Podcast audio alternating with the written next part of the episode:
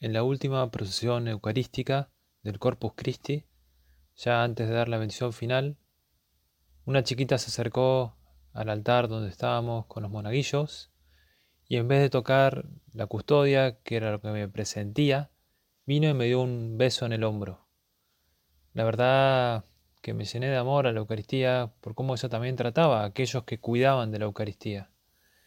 Y me hizo recordar el Evangelio que leímos hace poco, cuando un maestro de la ley le pregunta a Jesús qué tiene que hacer para alcanzar la vida eterna, y Jesús se lo retruca y le dice, ¿qué está dicho en la ley? ¿Qué lees en ella? Y el maestro de la ley le dijo, amarás al Señor tu Dios con todo tu corazón, con toda tu alma, con toda tu fuerza y con toda tu mente, y al prójimo como a ti mismo. Y Jesús le dijo, has respondido correctamente, haz esto y tendrás la vida. De esto se nos juzgará en el juicio particular de cuánto hemos sabido amar a Dios. Te sugiero que te preguntes muchas veces esta pregunta, a ver si estamos amando con todo el corazón, con toda el alma, con todas nuestras fuerzas, con toda nuestra mente. Porque en la medida que carguemos también esa balanza positiva de cuánto amor ponemos, al igual que esta chiquita, esta niña agradecida, podremos también nosotros aprovechar para crecer en ese amor a Dios podremos adelantar el examen. Y abrimos el Evangelio de nuevo y nos encontramos con varios pasajes en los que el Señor nos enseña a dar gracias. Jesús, cuando resucita a Lázaro, levantando los ojos a lo alto, le dice al Padre, Te doy gracias porque me has escuchado. Y acto seguido hace el milagro. Lázaro, salí, sal fuera. Bueno, igual nosotros, ¿cómo agradecemos a Dios antes de pedir las cosas? O en la última cena, cuando tomando el cáliz y habiendo dado gracias, se lo dio diciendo, beban todos de él. Está instituyendo la Eucaristía, que significa precisamente acción de gracias en griego, y es la mejor forma que tenemos nosotros para dar gracias a Dios.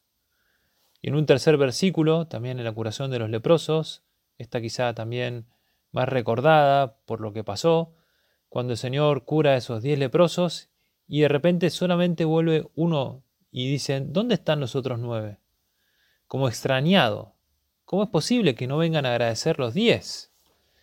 Y en la medida que seamos desagradecidos, en la medida que no consideremos todo venido de la mano de Dios, muchas veces nos la creeremos.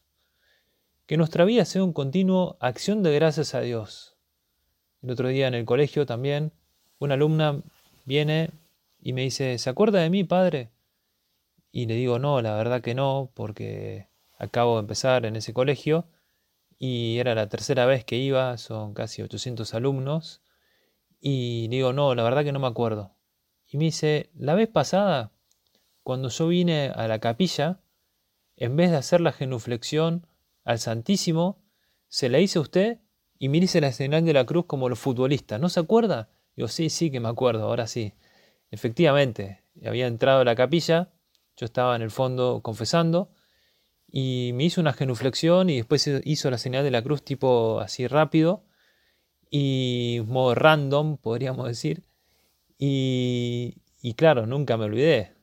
Pero bueno, a veces eh, podemos estar como adorando a otras personas o estamos buscando otra cosa. No agradecemos a Dios, pero porque tenemos la cabeza en otra cosa. Demos muchas gracias a Dios por todo, por todo, por todo y que salga a nuestro corazón ese gracias Señor con toda nuestra vida, con todo nuestro ser, con todas nuestras fuerzas, porque queremos agradecerle tantas cosas que tenemos, tantas cosas que podemos dejar en sus manos. Y en la medida que seamos agradecidos por lo mucho que hemos recibido, la familia, los amigos, la, la vocación, el Señor nos dará mucho más. Que nos salga fácil de la boca ese gracias Señor, porque no hay ningún mérito que sea de mi parte. Lo decía también San Pablo, ¿qué tienes que no hayas recibido?